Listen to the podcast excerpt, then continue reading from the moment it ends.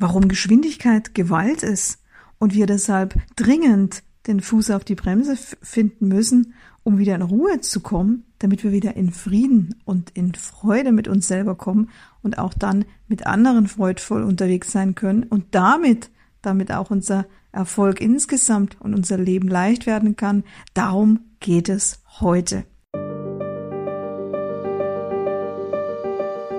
Herzlich willkommen zu einer weiteren Episode des Podcasts Erfolg darf leicht sein von und mit Astrid Göschel, der Podcast für Führungskräfte und Unternehmerinnen auf Erfolgskurs. Ja, neulich, ich bin in Amberg in der Oberpfalz unterwegs. Ich treffe in der Stadt, das ist bei uns, die Stadt ist überschaubar, äh, schnell der Fall, eine Person, die ich schon aus Schulzeiten kenne. Und wie es so ist, hey Astrid, was machst denn du jetzt so? Und ich, hey, was machst denn du jetzt so? Komm, das ist dann immer das Fazit. Wir haben beide nicht viel Zeit, aber lass uns doch kurz auf eine Viertelstunde auf den Cappuccino gehen. Das ist so typisch bei uns. Man geht auf einen Cappuccino. Damit ist natürlich gemeint auf ein Getränk. Ja, und dann fragte er mich, du Astrid, du machst doch jetzt Erfolg darf leicht sein, habe ich gesehen. Ich krieg das immer so auf LinkedIn mit. Was ist denn damit gemeint? Und warum machst du denn Kommunikation und Rhetorik nicht mehr? So ging das Gespräch los. und ich sagte zu ihm, weißt du, im Grunde genommen ist das alles völlig schlüssig, denn ich reagiere ja auf die Dinge, die auf mich zukommen, und zwar sowohl selber als Selbstständige, aber eben auch auf die Fragestellungen, die mir natürlich im Coaching und auch in den, in den Beratungen, die ich ja überwiegend im deutschen Mittelstand oder im absoluten Highspeed-Gelände in einigen modernen Konzernen äh, habe, die sich mir auftun. Und da ist mir schon sehr früh klar geworden, dass mein Prinzip der gewaltfreien Kommunikation, der wertschätzenden Kommunikation, der Unternehmenskommunikation, die ich ja in Unternehmen aufbaue, dass wir hier ein Riesenproblem bekommen und dass ich hier eine, eine pragmatische und auch schnelle machbare Lösung entgegenstellen will. Fakt ist, ich habe meinem Gegenüber erzählt, dass ich eben festgestellt habe, ähm, ähm, aus einer gewissen Tragik heraus, dass in Unternehmen die Menschen wegbrechen, immer mehr in den Burnout fallen.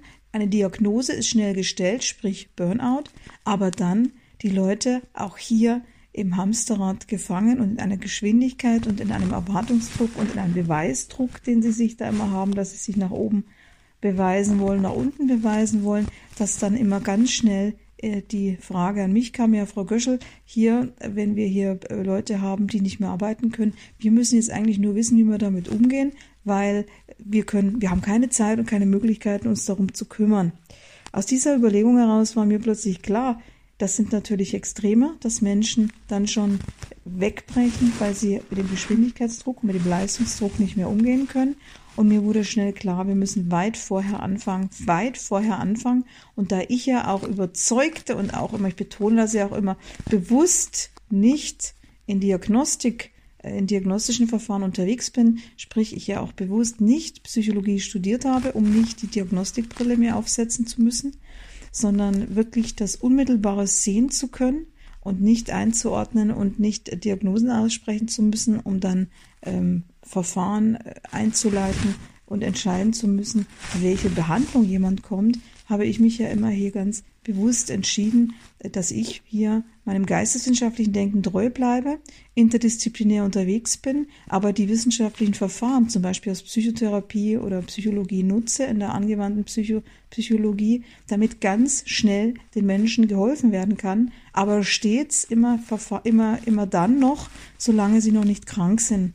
Und wenn man jetzt diesen, dieses, dieses Wissen muss man, dieses Wissen, dieses Vorwissen muss man erstmal wissen, um dann zu merken, dass es total schlüssig ist, dass ich den mentalen Boxenstopp oder das mentale Boxenstopp-Prinzip entwickelt habe und den Menschen an die Hand gebe, um erst gar nicht in einen Burnout zu geraten. Wie kommt's? Das fragte mich jetzt auch jemand, ja, das fragte mich jetzt auch die Person, äh, die mir gegenüber saß und das fragte mich auch jemand, der vor kurzem einen Podcast sprechen wollte, dass er gesagt hat, ja, aber dass das alles schneller wird, ja, wo liegt denn da das tatsächliche Problem? Nun, da möchte ich auf Paul Virilio zu sprechen kommen, sein französischer Philosoph, der die Aussage getätigt hat, Geschwindigkeit ist Gewalt. Ausgehend von dieser Überlegung, dass Geschwindigkeit Gewalt ist und dass diese Ruhelosigkeit uns nicht gut tut, denn das sind, dieser Philosoph hat sich mit den Auswirkungen der modernen Technik auf den Menschen befasst, macht deutlich, dass diese zunehmende Ruhelosigkeit und Rastlosigkeit Gewalt erzeugt und vor allen Dingen eine Entfremdung zu uns selber. Und da braucht man gar nicht groß ak akademisch und philosophisch äh, linkshirnig, sage ich mal, logisch einsteigen, um diesen Gedanken verstehen zu müssen. Es geht ganz praktisch, ganz haptisch und ganz, ganz von selber, indem wir uns in unser eigenes Leben reingehen. Ich kann jedem mal empfehlen, ähm, sich mal nur bewusst auf eine halbe Stunde in ein Forum zu begeben im Internet oder sich mal diese Hektik anzuschauen, einfach mal bewusst, wie heutzutage Information im Internet aufbereitet wird. Das, da, da klickt man einen, einen Artikel, dann blinkt links, rechts, oben und unten etwas auf. Man versucht sich nach unten zu scrollen, einen Artikel in Ruhe zu lesen, wie das früher möglich war, und wird ständig unterbrochen mit Werbung oder mit bestimmten äh, Klicks oder, oder Button, die man dann klicken kann oder klicken will. Wenn man das alles nicht will und weiter scrollt, dann poppt wieder irgendein Fenster auf, dass man drückt, dass man wegklicken muss, damit man den Artikel weiterlesen kann. Und allein einen Artikel zu lesen, den man normalerweise in drei Minuten gelesen hätte, dauert nicht nur mindestens fünf Minuten, sondern man muss sich auf mindestens zehn bis 15 Impulse einlassen, ob man will oder nicht, um dann hier diesen Artikel zu lesen. Und man merkt schon förmlich nach ein paar Minuten im Internet, wie anstrengend es ist, wie es müde macht, wie es hektisch macht, wie es auch aggressiv macht. Das ist eine Mischung aus den unterschiedlichsten Gefühlen. Und dann braucht man sich echt nicht wundern, dass man dann angespannt wird, angestrengt wird. Und wenn dann auch noch jemand einen aus der, aus der hochgradigen Konzentration reißt, äh, dass er einen anrempelt und sagt, du sag mal, hallo, hast du schon gemerkt, ich sitze auch schon seit fünf Minuten neben dir, dann wären wir auch meistens patzig, weil wir uns überlegen, da ist überhaupt kein Verständnis dafür, wie sehr uns das alles anstrengt. Und dann kann es gut sein, dass wir den anderen völlig unangemessen behandeln. Und wenn wir uns äh, deutlich machen, was jetzt eben auch äh, die, die, die Highspeed-Gesellschaft, dieses immer, diese immer zunehmende Geschwindigkeit und das Hecheln nach Informationsverarbeitung, weil die Leute ja immer denken, oder viele denken, sie müssen wirklich alle Informationen erfassen und kontrollieren und sortieren und ab, abspeichern. Ähm, das führt dann natürlich dazu, dass die Leute einfach nur noch Früher gab es mal den Satz vom Jäger zum Gejagten. Das heißt, die, die, die verhalten sich wie Leute, die gejagt werden. Sie haben aber nicht mehr die Steuerung, dass sie überhaupt wissen, ja, hinter was sind sie denn eigentlich her? Sie rennen einfach nur. Und das bringt uns natürlich in diesen Urzustand, in den Alarmzustand, dass wir uns äh, entweder angespannt fühlen und mit Lähmung reagieren, uns totstellen hin und wieder, oder dass wir auf Angriff übergehen, oder dass wir mit der Zeit, das ist dann eben die Depression, eher immer mehr in uns selber einbrechen, traurig werden, grübeln und gar nicht mehr wissen, wo denn eigentlich die Lebensfreude geblieben ist. Und aus diesem Grund, ich sage nochmal, Geschwindigkeit ist Gewalt. Gewalt ist eben das, wofür ich ja auch stehe, dass man hier eine, eine, eine gewaltfreie, eine gewaltfreie Kommunikation mit sich selbst, eine wertschätzte Kommunikation mit sich und anderen führen kann.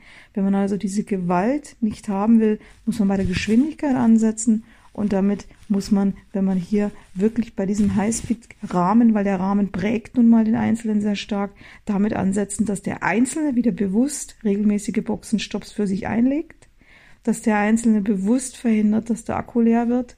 Und das kann man sich eben so vorstellen, dass man hier wieder das Ganze bewusst lernen.